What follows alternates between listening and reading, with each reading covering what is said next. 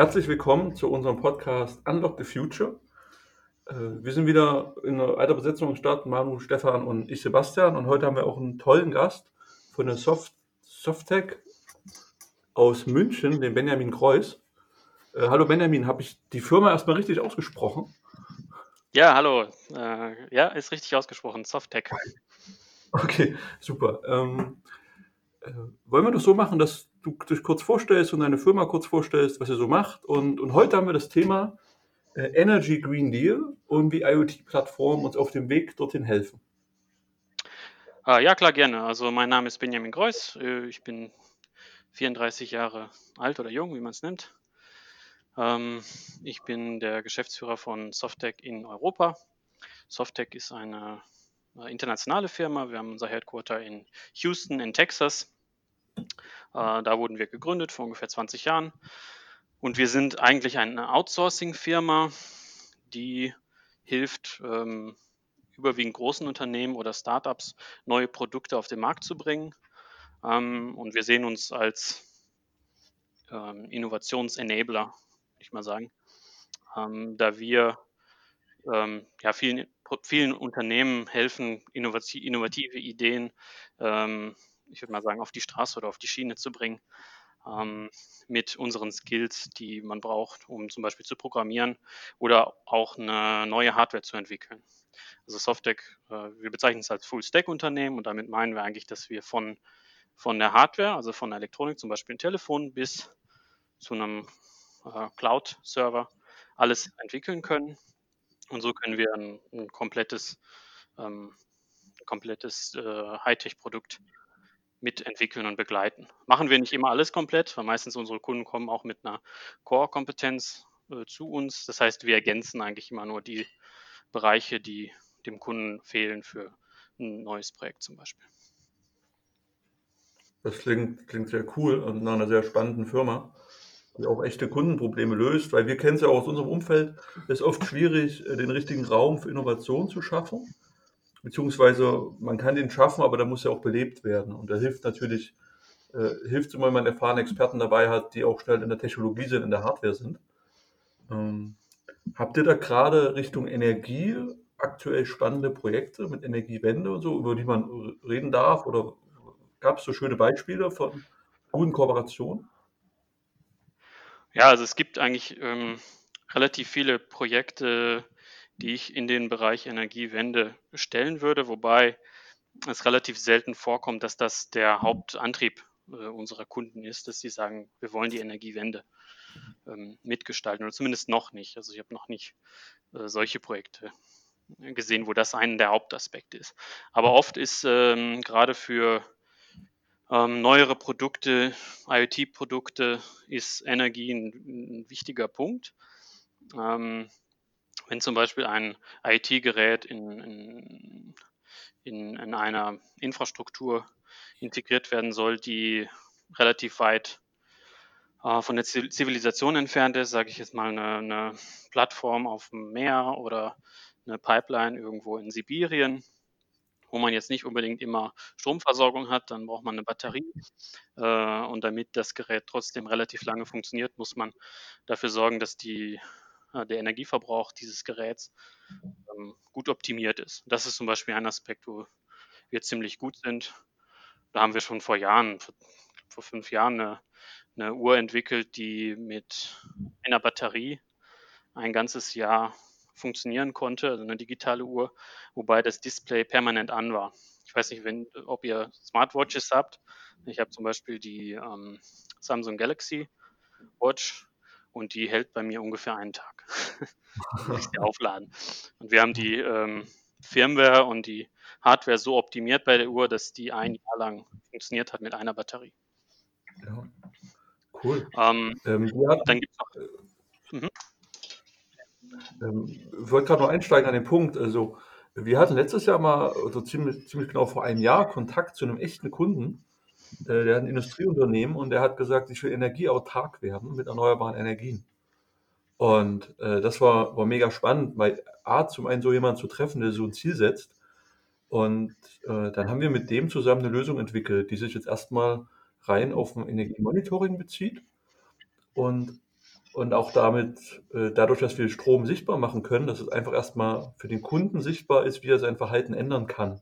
Dass es für ihn natürlich einen wirtschaftlichen Anreiz hat und auch einen ökologisch sinnvollen. Also der kam schon aus der Ecke, ich möchte gern erneuerbar sein.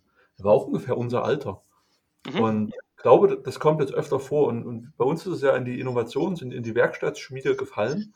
Wir haben uns total gefreut und sind da jetzt mit richtig vielen Messpunkten unterwegs und sammeln Daten ohne Ende quasi aus, mhm.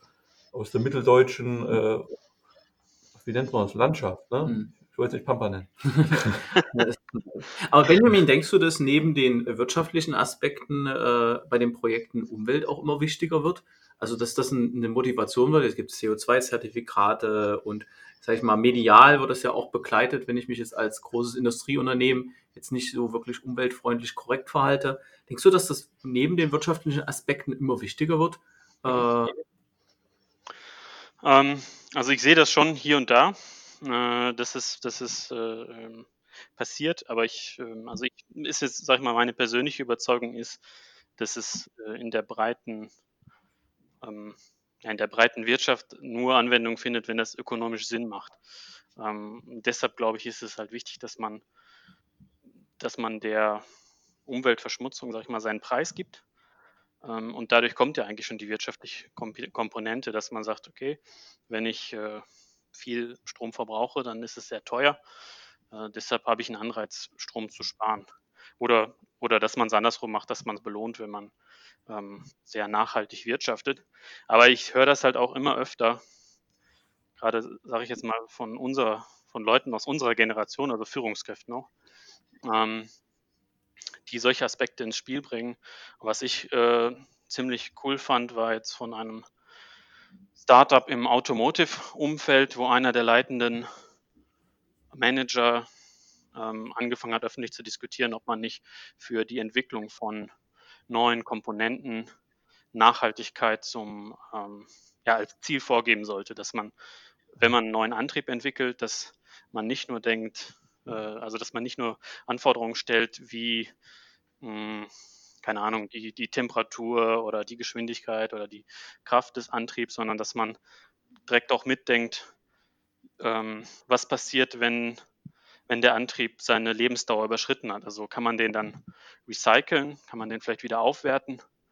Ähm, und das finde ich immer, das finde ich ganz spannende Aspekte. Da habe ich auch mal einen Artikel zugelesen von einem Startup, ich glaube sogar aus Leipzig, äh, die Batterien entwickeln. Ähm, wo ich das ganz interessant war, also Batterien für Häuser, so Powerwalls, auf, äh, mit ganz normalen Bleibatterien. Und da fand ich es ganz spannend, dass die direkt in diesen Ansatz mit reingenommen haben, dass man die Batterien nach, ich glaube, zehn Jahren oder so wieder abgeben kann. Die bereiten die wieder auf und man kann sie wieder einsetzen. Und das für relativ kleines Geld. Also dass diese, diese Nachhaltigkeit, diese Kreislaufwirtschaft direkt mitgedacht wird, aber auch von Führungskräften immer öfter gefordert wird, dass das mit berücksichtigt wird bei, bei, den, bei den Anforderungen. Ist ja eigentlich ganz schön, dass man so ein Umdenken jetzt auch von oben herab verordnet. Und ja, das, hm. ich denke, es ist ganz gut, dass man ein bisschen rauskommt aus dem finanziellen Fokus, auch mit, mit mehr zu einem ökologischen Fokus. Ja, also wir sind, wir sind ja auch stark technologisch getrieben, weil wir eine Plattform aufbauen. Die baue ich ja auch jetzt nicht nur für die nächsten zwei Jahre oder drei Jahre, sondern für, für die Dezentralisierung der, äh, der, der Energieversorgung. Und die baue ich eigentlich für 25 Jahre. Und wenn ich ein bisschen spinne, vielleicht noch für 50 Jahre. Und ähm, da muss ich ja schon an das, an das Morgen denken. Ne? Aktuelle Situation ist vielleicht noch, dass wir da sehr wirtschaftlich äh, geprägt denken oder in Projekten agieren, aber wir bauen halt auch dann eher Sachen, die lange halten, die man mit lokalen Personal auch äh, äh maintain kann, äh, die äh, auf, auf nachhaltige Konzepte wie Open Source halt setzt, dass man da eine, eine Hardware-Verfügbarkeit auch sicherstellen kann über so einen langen Zeitraum. Wir sind ja der zivile Infrastruktur, manchmal auch im Kritis-Umfeld so kritische Infrastrukturen unterwegs. Und da, da spielt schon eine große Rolle. Und es ist spannend zu hören, dass halt die, die klassische Wirtschaft zu großen Teilen in solchen Projekten, die ihr macht, äh, immer noch auf rein wirtschaftliche Aspekte mhm. setzt. Ähm, Aber ich finde das ehrlich gesagt gar keinen gar keinen Gegensatz, weil äh, Wirtschaftlichkeit heißt da eigentlich nur der vernünftige Umgang mit Ressourcen oder effektive Umgang mit Ressourcen. Äh, und ich denke mal, dass viele Unternehmen eher kurzfristig denken im Umgang mit Ressourcen. Und wenn diese langfristige Komponente reinkommt, dann äh, heißt es ja, dass ich, okay, wenn ich jetzt Kohle abbaue, dann hat das überhaupt Zukunft. Also ist das, ist das ein langfristiges Geschäftsmodell? Gehe ich mit den Ressourcen wirklich wirtschaftlich um in dem Moment? Oder wenn ich, wenn ich jetzt an die, an die ähm, Autoflotte denke in Deutschland, ich glaube, es gibt 40 oder 50 Millionen Autos und im Moment redet die Industrie ja davon, dass wir alle immer wieder neue Autos kaufen sollen. Und ich frage mich halt, was passiert eigentlich mit den, mit den alten Autos? Und es ist ja kein, also volkswirtschaftlich gesehen ist es ja kein wirtschaftlicher Umgang mit Ressourcen. Und deshalb ist es jetzt so ein bisschen meine persönliche Überzeugung, aber ich glaube, dass Wirtschaftlichkeit und Nachhaltigkeit eigentlich kein, kein Gegensatz sind und sein sollten. Ich würde auch zustimmen. Ich denke, in den jetzigen Bewertungen, dann geht halt nicht ein die Folgekosten.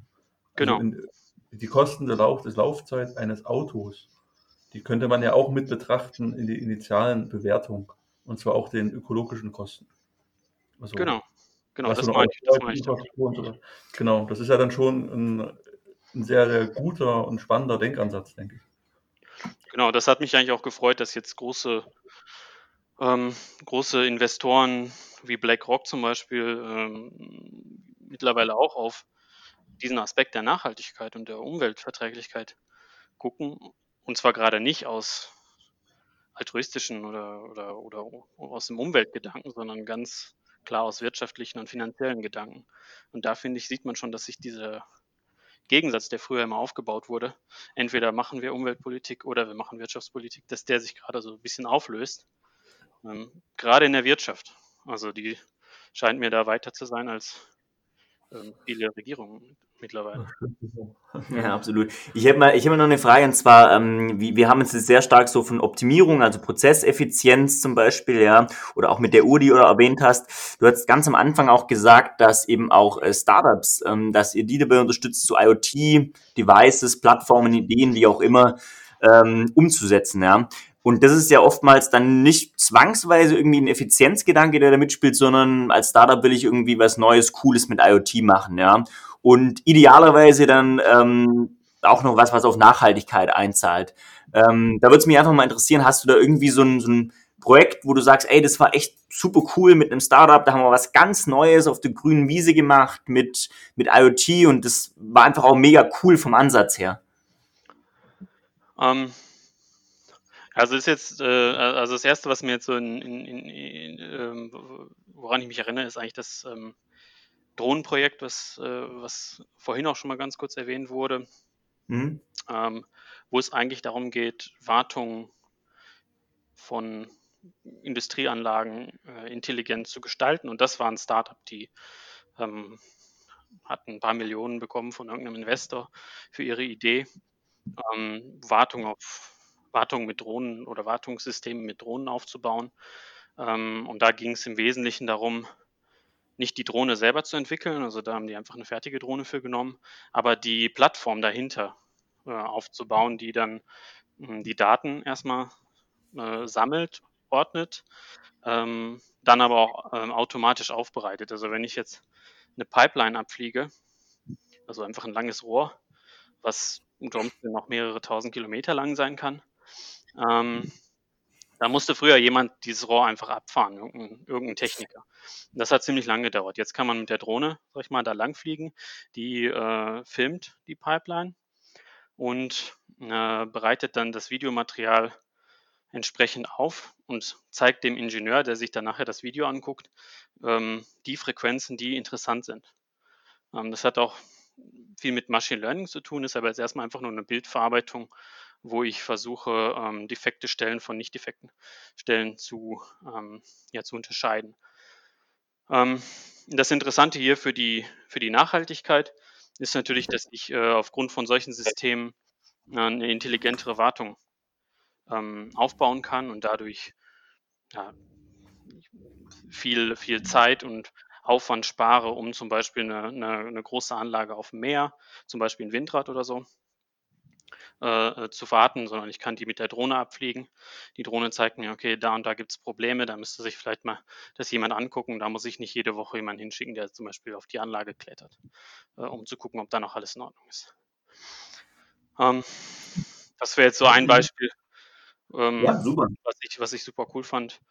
Ähm, Mhm. aber es gibt eigentlich unheimlich viele, äh, Startups, die kommen und meistens sehe ich eigentlich schon, dass gerade bei Startups wobei ich jetzt gar nicht den Unterschied machen will, ob das ein Startup 'n Startup kann ja von von 'nem großen Unternehmen finanziert sein, also irgendwie so 'n, ähm, Spin-off oder so von 'nem von 'nem großen Unternehmen. Also, Volkswagen macht das eigentlich machen das alle großen Unternehmen, dass sie, ähm, gute Ideen in so 'nem Startup-Environment fördern. Und da geht's eigentlich oft so um die idealistische Gedanken, also einfach die Idee will man einfach umsetzen. Die wenigen Okay, das das ist super interessant, weil ich die Frage musst du auch nicht beantworten, aber, äh, wenn du sie beantwortest, wäre es auch schön. Das es geht darum, und zwar, wenn du jetzt eben grade dieses ansprichst, Konzern, Start-up, ja, da würde es mich mal interessieren, die Leute, die an solchen Projekten arbeiten, die brauchen ja schon 'n sehr, ähm, breites technisches Skillset und gleichzeitig auch 'ne gewisse vielleicht 'n gewissen Idealismus. Ähm, ist es da ist es 'n Unterschied, ob's dann Konzerne oder Start-ups sind oder, ähm also, merkst du da irgendwie so vom Spirit her 'n Unterschied, äh, zwischen Start-up und Konzern, was das angeht? Ähm ja, ist 'ne ist ist ist ist 'ne schwierige Frage, weil das hängt oft also, es hängt für mich immer von der Person ab, die die das Projekt Mhm. vorantreibt.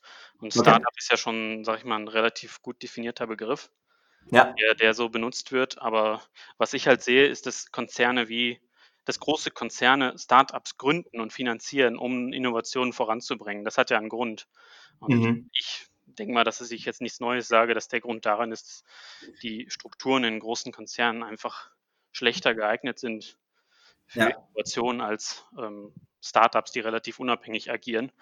Äh, und Mhm. das ist das ist also für mich der Grund, warum große Konzerne viele Start-ups gründen Ja. Und finanzieren oder meistens halt finanzieren, um sie dann zu übernehmen irgendwann. Und da habe ich Mhm. viele viele, ähm kann ich viele Beispiele nennen, wo das auch richtig erfolgreich war, ne? Ja. Äh, du hattest ja jetzt gesagt, ihr macht dann so Projekte und da ist da 'ne Drohne, die fliegt die fliegt das Gelände ab und ihr schickt die schickt die ganzen Daten an irgend 'ne Plattform. Äh, unser Learning in den letzten Jahren war auch: Okay, Daten sammeln ist schön, ist schwer genug. Wenn ich die habe, dann muss ich aus diesen ganzen Daten, was ich vorher total unterschätzt habe, ja noch irgendwie sinnvollerweise Wissen raus generieren. Ähm, einmal die die Frage: Wie sieht eure Lösung da aus? Also, habt ihr irgend so Plattform to go, wo ihr einfach mal Daten hinschickt? Habt ihr so was auf der Halde oder entwickelt ihr immer quasi von null an so was? Also, wir sind äh, genau, wir sind also erst wir sind eigentlich mehr 'n 'n Consulting-Unternehmen, was 'ne Lösung baut für für 'n gewisses Produkt, aber wir nutzen nicht unsere eigenen ähm, unsere eigenen Plattformen oder Technologien. Wir nutzen eigentlich unser Know-how und greifen dann oft auf, ähm auf andere Plattformen zurück. Also, wenn Mhm. Kunde kommt mit 'nem bestimmten Problem, dann, äh, gucken wir das Problem an. Wir versuchen das irgendwie aufzuschreiben in 'ner sinnvollen Weise, wie man das Problem lösen könnte. Und dann gucken wir nach den richtigen Werkzeugen, um das Problem zu lösen. Das ist eigentlich das sehen wir eigentlich als als als strategischen Vorteil im Gegensatz zu anderen Firmen, die zum Beispiel fertige Lösungen haben, weil sie gucken dann immer, wie kann das Problem mit dem fertigen Werkzeug schon gelöst werden. Das heißt, ich Ja, habe 'n Hammer da liegen und ich versuche mit meinem Hammer immer das Problem zu lösen, das ich grade sehe. Und wir machen das halt andersrum. Wir gucken erst mal, wie welch wie ist das Problem? Wie könnte man das am intelligentesten lösen? Und dann greifen wir natürlich auf fertige fertige Tools zurück. Ich will dir aber auch noch mal 'n Punkt machen, dass ähm, das ist eigentlich so meine ganz persönliche erst mal Überzeugung. Ich ich sehe das aber auch, dass es in Software, äh, oft Anwendung findet oder meistens Anwendung findet. Ähm, es ist nicht immer klug, Daten zu zu sammeln oder nicht also, man sollte nicht einfach nur Daten sammeln um der Daten willen, sondern man sollte 'n ganz konkretes Problem haben, welches man dadurch löst. Ja, genau. weil, wie du sagst, man kann natürlich alle möglichen Daten sammeln, aber das ist halt einfach erst mal das ist halt einfach erst mal 'ne sinnlose Datensammelei, die auch, äh, wieder Geld kostet, die aber erst mal keinen Vorteil bringt. Es sei denn, man will jetzt Genau. Daten verkaufen. Also, Geschäftsmodelle gibt's natürlich auch, aber, ähm, das mal außen vor. das nicht. Ja. G ja gut, aber es gibt ja diese Geschäftsmodelle, äh, ob man es jetzt gut findet oder nicht, äh, sei jetzt mal erst mal dahingestellt, aber es gibt ja diese Geschäftsmodelle, wo es eigentlich nur darum geht, Daten zu sammeln, um die dann irgendwie weiter zu verwerten. Ähm, da, da macht das, könnte das vielleicht Sinn machen, aber normalerweise würde ich halt sagen, man sollte sich als allererstes mal angucken, was, was ist das Problem, wie kann ich das lösen und dann die Daten zu sammeln, die man braucht, um das Problem zu lösen und nicht einfach erstmal alle Daten sammeln und dann gucken, was kann man damit machen. Nee, genau, stimme ich auch dazu. Bei dem Beispiel Energieeffizienz, was wir am Anfang ja hatten, war relativ klar, was wir wollten. Wir wollten was sichtbar machen, haben dann aber viel mehr Informationen gesammelt, als man eigentlich als Mensch verarbeiten kann. Und das heißt, unsere Lektion war, auch wenn wir zielgerichtet auf ein Problem zugehen, kommen wir woanders raus, als wir eigentlich dachten. Und, und das war für uns die Herausforderung. Wie geht denn jetzt äh, aus, aus Mitarbeitersicht damit um? Du brauchst ja dann wahnsinnig gute Generalisten, um so, so eine ideale Lösung zu finden, was ich ja toll finde, wenn ihr so vorgeht. Ja, erstmal, äh, klar haben wir viele äh, intelligente Leute. Wir haben aber ähm, dadurch, dass wir, das hatte ich am Anfang erwähnt, diesen, diesen Full-Stack-Ansatz haben, haben wir eigentlich äh, Spezialisten in unterschiedlichen Bereichen. Also zum Beispiel für die Hardware gibt es dann Spezialisten, es gibt Spezialisten für, für Firmware Embedded, es gibt Spezialisten für Machine Learning, für Big Data, Cloud-Spezialisten ja, und dann gibt es Business Analysten und Solution Architects, die dann sich die Lösung als Ganzes ansuchen, gucken, welche Komponenten sind involviert. Ähm, und dann bringen sie halt die entsprechenden Experten an den, ähm, an den Tisch, um das Problem effektiv zu lösen. Ähm, und eigentlich bin ich immer am stolzesten, was eigentlich widersinnig ist aus, aus Sicht unserer Firma, aber am stolzesten bin ich eigentlich immer auf die Lösung, die, die, die recht einfach und simpel sind. Also wo wir dann dem Kunden einfach gesagt haben, hier gibt es eine Fertiglösung wie ein Plugin von Windows oder so, das installierst, das installierst du und dann bist du eigentlich, hast du dein Problem gelöst. Das ist zwar dann relativ teuer für den Kunden im Nachhinein, dass er uns dafür eingestellt hat, aber es ist einfach eine, eine richtig einfache Lösung dann in dem Moment. Mhm. Ja, da verdienen wir, da verdienen wir dann natürlich in dem Moment nicht, nicht, nicht wirklich viel dran. Ähm, aber äh, vom, von der vom, von der Problemlösung her finde ich das immer am spannendsten, wenn man Probleme lösen kann, ganz einfach. Mhm. Ähm, und im Privaten versuche ich auch Probleme oft nicht technisch zu lösen, also dass man einfach äh, organisatorisch Probleme löst oder ähm, auf mechanische Lösungen zurückgreift, die ja manchmal auch zuverlässiger sind als digitale Lösungen oder sein können. Also ich denke, man kann mit Digitalisierung, mit IoT viele Sachen viel effizienter lösen, aber nicht alles. Das ist äh, gerade im, im Hinblick auf den auf, auf äh, die erneuerbaren Energien und auf die Energiewende, die uns da so bevorsteht, halt super interessant, weil ich halt von großen, komplexen äh, Kraftwerken zu eher doch einfachen Windrädern, Solarzellen, äh, vielleicht das kleine BHKW, was in vielen Häusern steht, äh, darauf setze. Äh, genau in der Richtung sind wir halt auch unterwegs. Wir versuchen es auch immer möglichst einfach zu halten. Auch unsere IoT-Plattform, unseren Technologie-Stack versuchen wir einfach zu halten. Äh, ja, um dass man den langfristig auch betreiben kann. Also große, komplexe Lösungen äh, habe ich immer so auch den Eindruck, spielen bei der Digitalisierung gar nicht so die Rolle oder setzen sich gar nicht durch.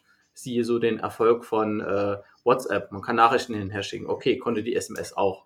Ähm, aber jetzt hat sich WhatsApp durchgesetzt oder eine Google-Suche oder halt so äh, einfachere Sachen. Und ich glaube, gerade bei der Energiewende, auch im Hinblick, was die EU so fördert, geht es halt in, in einfachere äh, Richtungen. Ne? Deshalb tut sich auch die Wasser, also zum Beispiel Wasserstoff so schwer, äh, in den Markt zu kommen, weil es halt zu, zu komplex erstmal ist.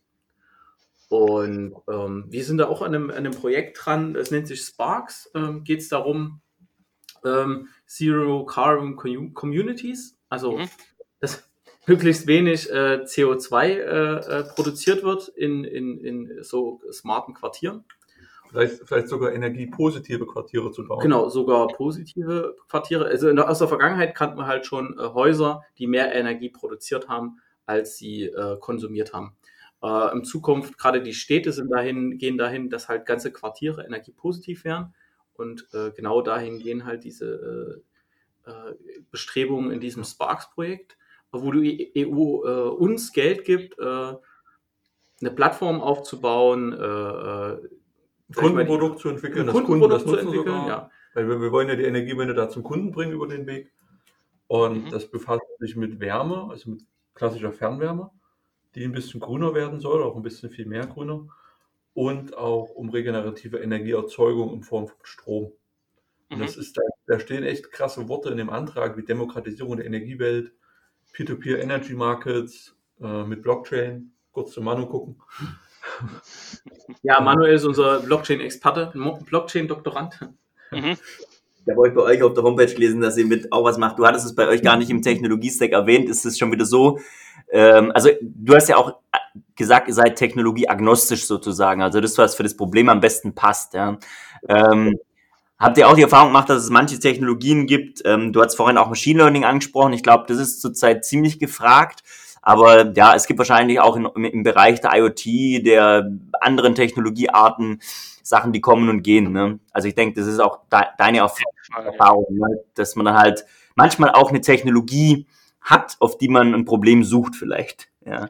Ganz ähm. genau. Also das sehe ich ganz oft, dass gerade wenn so, ähm, so Hype-Zeiten, also zum Beispiel ähm, die Blockchain-Technologie ist, glaube ich, ein ganz gutes Beispiel, ja. äh, wo, äh, wo Bitcoin gerade richtig hoch war. Da hatten wir unzählige Anfragen für Blockchain-Projekte. Ja. Einfach nur des Blockchains willen. Also nur, nur, weil es Blockchain war und ähm, wo wir dann halt auch ganz schnell gesehen haben, ja, das macht aber gar keinen Sinn. Also, mhm. also Blockchain hier anzuwenden ist zwar cool und ist auch interessant, ähm, technologisch, es wäre auch interessant für unsere Entwickler gewesen. Äh, ja. Konnte man aber auch viel einfacher lösen. Mit einem wie, Genauso ja. wie IoT. Ne? Also IoT ist ein, ein Marketingbegriff, das ist ja eigentlich nichts ist ja auch nicht wirklich was Neues. IoT äh, gibt es ja schon relativ lange als, äh, als Begriff, wird, wurde der halt neu geprägt, aber ähm, IoT, der IoT-Willen äh, macht ja macht keinen Sinn. Also das muss schon, muss schon ein gewisses Problem zugrunde liegen, was, was man dadurch lösen kann. Das muss nicht ja. eine IoT-Technologie, eine IT-Architektur, sag ich mal, sein. Also für mich ist IoT auch jetzt nicht so neu, aber es, es bringt halt, es bringt halt eher so ein anderes Mindset, ein anderes Denken mit. Ich komme äh, aus dem äh, SCADA-Umfeld, Leitsystem-Umfeld, habe das viele Jahre lang gemacht für Anlagen. Da wird Sicherheit, Ausfallsicherheit, Kritikalität von Prozessen noch ganz anders gesehen, wo IoT einfach mit einer neuen Leichtigkeit rangeht. Also natürlich, wir sind uns ja als Experten einig, das ist eine semantische Sache. Ne? Ich nenne es auch einmal IoT, aber auf einmal, ja, IoT-Plattform, hm, okay, das entwickeln so ein paar Jungs. Und da hat es gewisse, eine gewisse Leichtigkeit, aber ich löse Probleme, die ich sonst in einem eher schwerfälligen Leitsystemumfeld hätte ich viele Jahre halt gebraucht, äh, hätte da große Firmen wie Siemens und ABB gebraucht, um das Problem anzugehen oder die wären mir da zuerst eingefallen. Das haben wir halt auch gemerkt. Natürlich ist das nur so ein Label IoT, aber das, es, es macht halt viel. Genau wie Blockchain. Natürlich mache ich da viele Blockchain-Projekte, die vielleicht am Ende des Tages nicht erfolgreich sind, aber sie wälzen halt eine Branche um, sie, sie stoßen an. Und das ist halt auch extrem, extrem wichtig. Das finde ich auch gut. Gerade auch die Forderung, dass ich hier positiv Energie, Quartiere, Häuser bauen will, ist ja erstmal eine Provokation. Ob ich es erreiche, erstmal das andere, aber ich schaffe wenigstens, dass über das ganze Thema Energie, Nachhaltigkeit, Einsparen, Effizienz nachgedacht wird. Mhm. Ähm, das ist über den ganzen neuen Technologien. Cloud ist auch nicht neu. Ähm, Plattform as Service ist nicht neu. Ich Auch glaube, das, das nächste, was kommt, ist dann Data Science. Ja, Data Science Weil ist auch ein IoT, Ding, Blockchain durch, jetzt bin ich dran. Ja, genau. Data Science geht's weiter mit Sebastian, Data Science. Ja, Data Science ist natürlich äh, auch wieder nur ein Begriff. Ne? Also es gab es ja auch schon, gibt's ja auch schon relativ lange. Ähm, ja. in, in verschiedenen Formen auch. Aber uns hat zum Beispiel auch immer viel gebracht, uns jetzt zu dritt. Der eine macht, äh, macht Data Science, der andere macht Blockchain. Und der dritte macht halt IoT. Und dann sagen, ja, ja, okay, da hat man so ein bisschen Zuständigkeiten und man verpasst sich damit zwar an den Label, aber ähm, da wissen die Leute sofort, ja, okay, grob das Thema, da kann ich den drauf ansprechen. Und es mhm. passt auch ein bisschen die Konstante, die sich auch durch die Podcasts durchzieht. Ja. Ähm, das mit der Energiewirtschaft kommt bei uns allen dreien eher so on top. Ja. Und ja. Was ich ganz interessant finde, um das vielleicht nochmal einzuwerfen, ist, ähm, eigentlich ist ja die Energiewende gepaart mit irgendeinem technologischen, mit Innovationen oder auch technologischem Fortschritt, wenn man so möchte, glaube ich, einer der spannendsten Bereiche, in dem man sich, ohne jetzt irgendwie komisch zu klingen, aber äh, in, in dem man sich bewegen kann, weil das ist ja irgendwie, das ist, glaube ich, eines der drängendsten Probleme, auf die alle Menschen zulaufen, ja, Ressourcenknappheit, Luftverschmutzung, Energiearmut etc., ja, ähm, und gleichzeitig hat man jetzt heute so viel technologische Lösungen wie mh, vor 100 Jahren nicht, ne? Also der, der technologische Fortschritt geht in einem Tempo voran oder die Innovation ähm, geht in einem Tempo voran, ist unvorstellbar. Und gleichzeitig hat man aber, äh, wie soll ich sagen, auch, auch eine Umweltzerstörung, die vorangeht in unvorstellbarem Maße. Und ich finde es eigentlich ganz schön, dass ihr jetzt auch oder dass ähm, viele in der Branche auch sich Gedanken machen und sagen, okay, wie können wir den rasanten Umwelt, äh, die rasante Umweltkatastrophe begegnen mit dem rasanten technologischen Fortschritt. Also eigentlich eine, eine, eine finde ich, super spannende Schnittstelle. Ja, ja ich bin auch äh, persönlich davon überzeugt, dass ähm, dass die derzeitige, sag ich mal, also die drohende Umweltkatastrophe oder eigentlich schon ja, die ja, wirkliche drohende Umweltkatastrophe ähm, effektiv nur durch Innovation ähm, bewältigt werden kann, aber durch kluge Innovation. Also nicht, nicht jede, nicht jede technische Neuerung ist wirklich sinnvoll durchzuführen. Ja. Also ich denke jetzt zum Beispiel an die Elektroroller, das fand ich zum Beispiel persönlich eine, eine, eine eigentlich ein Rückschritt für, ja. für die äh, Ökologie, ähm, eine, ries eine, riesige Ressourcenverschwendung. Ähm, mhm. also das ist zwar jetzt meine persönliche Meinung, aber das, so, so habe ich das halt gesehen. Das wäre für mich jetzt so ein Beispiel wie ein bisschen, ja. ein bisschen falsche Richtung. Aber nochmal auf das Thema IoT zu kommen und ich glaube, und, und auch nochmal auf den, auf den, das, was die EU jetzt macht, mit dem Green Deal, mit ähm, Zeiträumen festzusetzen, finde ich, ist enorm wichtig für die Wirtschaft, weil dadurch wird ein ganz klarer Druck aufgebaut. Man muss sich mal vorstellen, ähm, die, eine, eine, eine Diesellok, die fährt 40, 50 Jahre. Äh, das heißt, wenn man heute eine, eine Diesellok kauft, dann würde die auf jeden Fall noch nach 2050 fahren, wo ähm, schon alles energieneutral sein soll. Mit Flugzeugen ist es noch schlimmer. Die Entwicklungszeiträume sind äh, deutlich über zehn Jahre. Das heißt, wenn die äh, großen Konzerne jetzt nicht anfangen, ein energieneutrales Flugzeug zu entwickeln, dann dürften wir eigentlich ab 2050 nicht mehr fliegen. Und das erzeugt halt einen enormen Druck, der, glaube ich, ganz ähm, gut für die, für die Wirtschaft, für die Ingenieure, äh, für die Wissenschaftler sind, um sich jetzt wirklich Gedanken zu machen, okay, ähm, wie können wir die Wirtschaft jetzt so umbauen, dass wir im Endeffekt energieneutral wirtschaften. Und ich glaube, dass die meisten Menschen noch nicht verstanden haben, was das eigentlich bedeutet. Ähm, und das bedeutet eigentlich, dass wir die komplette Wirtschaft komplett umbauen. Und für mich ist das so eine riesen, ja, eine Opportunity. Ich sehe das als Riesenchance, als erstmal als Unternehmen Softec jetzt sich da auch zu positionieren und da mitzuwirken. Äh, natürlich auch als Mensch.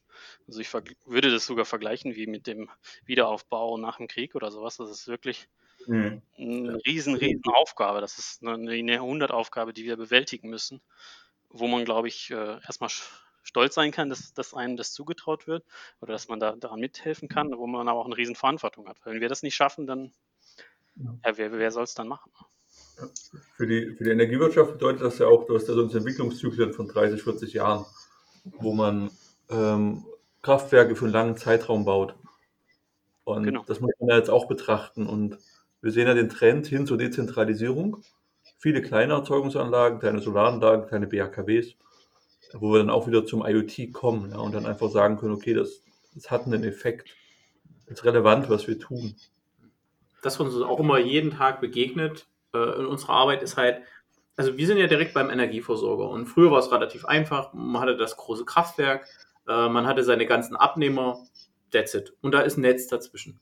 Genau. Ähm, heute habe ich vielleicht die Situation, dass ich mehr Erzeuger habe als Verbraucher. Das heißt, das große Stahlkraftwerk wird von den ganzen BAKWs in den, in den Siedlungen ringsrum und von den Solaranlagen, von den Windanlagen, die ringsrum stehen, mit, mit Strom verzeugt, äh, versorgt, was natürlich eine ganz andere Qualität an, an, an äh, Vorhersagbarkeit, äh, wann ist die Energie da, äh, hat. Ähm, und dieser Change ist eine relativ kleine, also die Energiebranche ist groß, aber äh, der, der, in dem Feld, wo wir das machen, ist ja noch relativ klein. Und das stelle ich mir schon spannend vor, dass das jetzt in der kompletten äh, äh, Industrie halt passiert, dass immer mehr darauf geachtet wird, hey, wo kriegen wir unsere Rohstoffe her, wo kommt unsere Energie her, wie planen wir das und immer mehr Daten anfallen. Ähm, und ja, das braucht zu große Planungszeiträume. Wir sind da auch relativ naiv vor zwei Jahren rangegangen, wo wir sagen, ach, Stadtwerk, IoT-Plattform, bauen wir mal so easy auf, bis wir dann halt gesehen haben, okay, das Unternehmen, dem muss man ja auch eine Chance geben, drauf zu reagieren dann merken wir, okay, da kommt ganz schnell auch eine komplette Branche, die sich mit Themen beschäftigt, die braucht ja auch eine gewisse Zeit. Da hängen irgendwelche Gremien dran, da müssen irgendwelche Standards verabschiedet werden. Mhm. Ähm, das braucht alles viel Zeit. Deshalb, selbst wenn man so innovationsgetrieben ist, begrüße ich eigentlich so einen Energy Green Deal auch, ähm, weil es halt einfach Planungssicherheit gibt. Zum Beispiel für uns die Jobs, die wir zukünftig so vielleicht machen werden, die, die gibt es heute eigentlich theoretisch noch gar nicht. Also diese, diese Bilder, ne? Äh, es ist eigentlich völlig klar, wenn ich heute irgendwie einen einen Sachbearbeiter für irgendwas habe, das gibt es schon ewig, da muss man sich drüber diskutieren. Aber so ein Data Scientist oder irgendjemand, der sich mit Blockchain im Unternehmen beschäftigt, wo wird der halt sein? Es braucht halt einfach, es braucht immens viel äh, Zeit. Ja.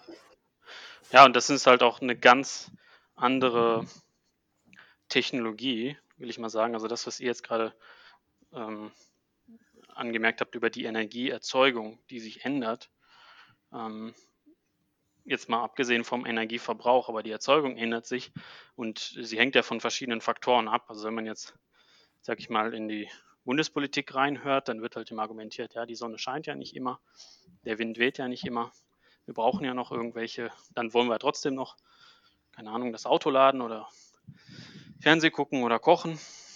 Äh, und hier ist, glaube ich, gerade so der Fehler, dass mit IoT, mit einem intelligenten Ansatz, kann man schon hm, diese, den, dieses Loch zwischen welche Energie habe ich zu dem Zeitpunkt, wo ich sie brauche, zur Verfügung ähm, und wo ist vielleicht dieses Gap, was ich dann mit zum Beispiel einem Gaskraftwerk oder Biogaskraftwerk oder so schließen könnte oder mit Wasserkraft. Ähm, das könntet ihr ja machen mit einer IT-Plattform, indem ihr äh, und mit Data Scientist auch wieder. Das heißt, ihr könntet ja gucken, okay, wie ist das Wetter ähm, morgen? Benutzt die Wettervorhersage und versucht dann mit einem Mix aus historischen Daten und äh, Vorhersagen eine Vorhersage zu treffen, wie viel Strom wird durch Solarpaneele erzeugt, wie viel Strom wird durch Windanlagen erzeugt und wie groß ist die Lücke und die dann halt rechtzeitig zu schließen, ohne halt eine riesige Überproduktion zu haben. Und ich glaube, das sind so Ansätze, die viel intelligenter sind, die aber durch diese traditionelle äh, Erzeugung von Energie also es wurde ja nie gemacht eigentlich. Ne? Das ist ja, wie ihr gesagt habt, okay, wir verbrennen 100 Tonnen Kohle, da kommt so und so viel Strom raus äh, und, und fertig. Ne? Da musste man keine große Intelligenz haben, sagt man. Da muss man natürlich gute Anlagen haben. Das ist natürlich auch ja. nicht, nicht, also ich will die Anlagen jetzt nicht irgendwie runterreden, die waren natürlich auch ähm, oder sind immer noch technisch weit fortgeschritten, aber dieser dezentrale Ansatz, den kann man, glaube ich, nur mit IoT-Technologien irgendwie managen und effektiv einsetzen. Ja, äh, vielen, vielen Dank äh, an der Stelle für das Gespräch. Ich würde das jetzt gerne als Schlusswort nehmen, weil ich fand die super, eine super Zusammenfassung. Und persönlich gesprochen auch danke für diesen Optimismus, weil äh, das gibt mir auch so nochmal eine, aus einer anderen Sicht eine Hoffnung, dass wir die Energiewende und die, den, den Green Energy Deal auch bewältigen können. Also danke an die Runde für das Gespräch. Ja, vielen Dank. Danke. Vielen Dank für die Einladung. Gerne, hat mich gefreut. Hat Spaß gemacht. Super.